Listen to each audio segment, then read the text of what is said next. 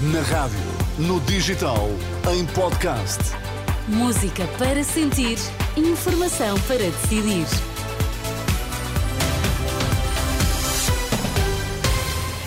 Vamos às notícias com André Rodrigues. Bom dia, André. O que Olá, é que temos Teresa. em destaque? Bom dia. Nem Marta Temido, nem Lacerda Salles, PS chumba todas as audições parlamentares ao caso das gêmeas luso-brasileiras.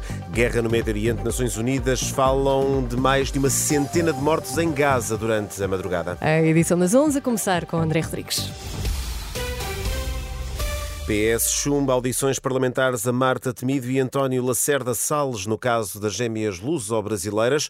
Os socialistas rejeitam também as audições ao antigo e atual Conselho de Administração do Hospital de Santa Maria, bem como à ex-secretária de Estado das Comunidades e ao antigo chefe de gabinete de António Costa. Na última hora, em declarações no Parlamento, Rui Rocha, o líder da Iniciativa Liberal, o partido que requereu estas audições parlamentares, anunciou que vai avançar com um pedido potestativo para forçar estas sessões parlamentares. Vamos usar o direito legislativo que temos de chamar estas mesmas pessoas, mas antecipando alguma manobra e algum expediente para paralisar mais uma vez esta questão, vamos elaborar um conjunto de questões fundamentais a esclarecer para dirigir ao Sr. Ministro da Saúde, Manuel Pizarro. Porque ele não é apenas o Ministro titular, mas a tutela tem uma responsabilidade de averiguação não só do que se passou no seu tempo uh, de Ministério, mas também o que se passou no Ministério antes disto. E, portanto, para que o Sr. Ministro não chegue cá à Comissão uh, e diga não tive tempo de saber, não sabia que as perguntas eram essas, não, não me informei, nós vamos enviar um documento aberto para dizer ao Sr. Ministro Manuel Pizarro, quando vier, que venha já com as respostas preparadas sobre temas essenciais. Questões vão ser remetidas de imediato ao Ministro da Saúde,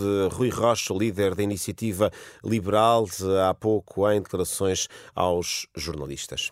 António Costa manteve as contas certas porque não cortou com a austeridade, ideia defendida na Renascença por José Miguel Júdice.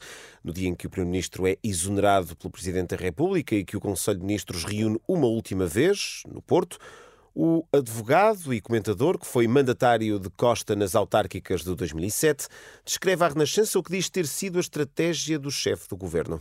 Um dos grandes sucessos dele foi ter enganado muita gente. Isto é, ele disse que ia acabar com a austeridade, ia acabar com tudo aquilo que o Passos Coelho tinha decidido fazer, mas não fez nada disso. Ou por fez muito pouco disso. Ele fez um discurso de grandes modificações, mas não as fez.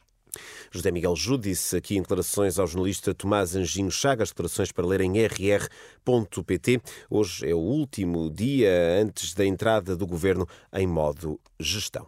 Dois mortos e duas crianças resgatadas com vida na sequência da queda de uma viatura junto ao Cabo Raso em Cascais. A viatura caiu ao mar, aparentemente na sequência de um despiste.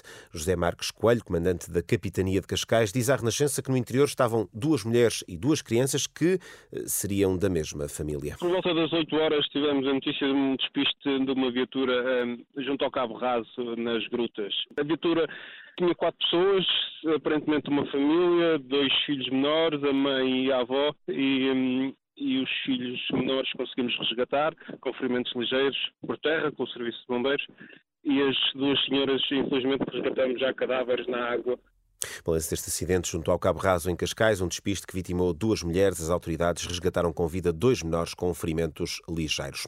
Mais de uma centena de civis morreram durante a última madrugada no norte da faixa de Gaza. São números das Nações Unidas. Nas últimas horas, as forças israelitas intensificaram a ofensiva. Há relatos de bombardeamentos intensos contra zonas residenciais no bairro de Jabalia, na cidade de Gaza. O relatório diário do Gabinete de Coordenação dos Assuntos Humanitários da ONU revela ainda que apenas 80 caminhões com ajuda humanitária entraram em Gaza a partir da fronteira de Rafah. Enquanto isso, Teresa, há também indicação, indicação de combates intensos em Khan Yunis, uma cidade no centro da faixa de Gaza. É assim, uh, contínua ofensiva israelita uh, em Gaza. É um assunto que, tal como uh, todas as outras notícias desta edição às 11, estão em atualização em rr.pt. Vamos continuar a acompanhar. Obrigada, André. Até já. E até já.